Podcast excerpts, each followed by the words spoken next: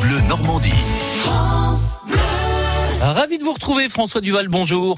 Bonjour Sylvain, bonjour à tous. Alors suivez le guide et nous allons monter des marches ce matin pour notre visite du jour.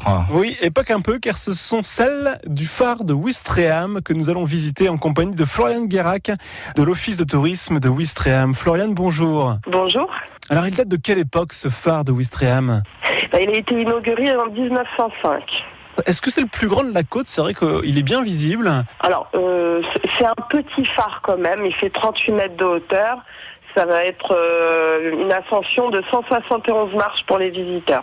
Donc c'est un petit phare, mais qui permet quand même d'avoir une vue euh, admirable sur le port et les sphères de l'Orne. C'est vrai qu'on n'a pas l'habitude de- d'entrer dans un phare. Qu'est-ce qu'on y voit dans un phare? Qu'est-ce qui se passe dans un phare? Bah, déjà, il y a une atmosphère particulière. C'est un phare en granit. euh, il y a une, forte résonance.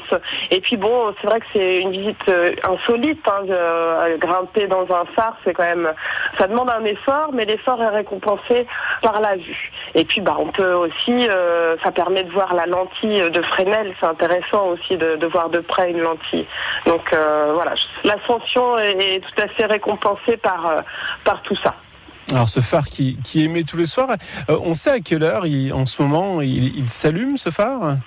Alors il est allumé euh, toute l'année, euh, toute l'année à la tombée de la nuit. Voilà, ou alors par de jours de, de fort brouillard, mais bon c'est assez rare hein, qu'il y ait autant de brouillard. Mais voilà, tout- tous les soirs vous le verrez allumé. Euh, il clignote ce phare, c'est un feu fixe à occultation. Donc euh, il, il sera allumé trois secondes et éteint une seconde. Voilà, c'est le code de Wistreham, allumé trois secondes, éteint une seconde. voilà. Chaque commune sur la côte qui a un phare a un code particulier? Chaque phare dans le monde a un code. Et, et les marins euh, ont, euh, si vous voulez, un espèce de guide qui, dans lequel est écrit tel phare a tel code. Donc voilà, no- notre code, c'est celui-ci. Et chaque soir il est allumé manuellement ou c'est automatique? C'est automatisé depuis euh, de nombreuses années. En revanche, euh, il est surveillé ce phare. Il y a une personne des, de- des phares et balises qui sera euh, informée s'il y a un dysfonctionnement.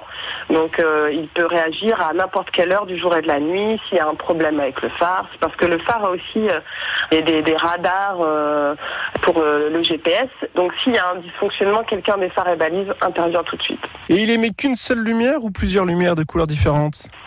Alors oui, c'est une lumière blanche euh, qui indique euh, la situation du port de Ouistreham.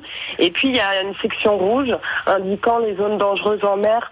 Euh, c'est les rochers du Calvados qui se situent à hauteur de Lyon-sur-Mer. Si vous êtes en mer et que vous voyez le phare, euh, la lumière du phare rouge, ça veut dire que vous êtes dans une zone dangereuse.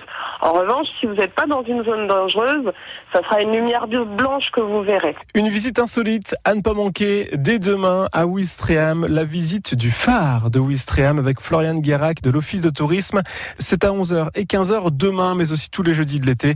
Plus de renseignements et réservations auprès de l'Office de tourisme de Ouistreham. Florian, merci. Je vous en prie, à bientôt. Et merci. France Bleu.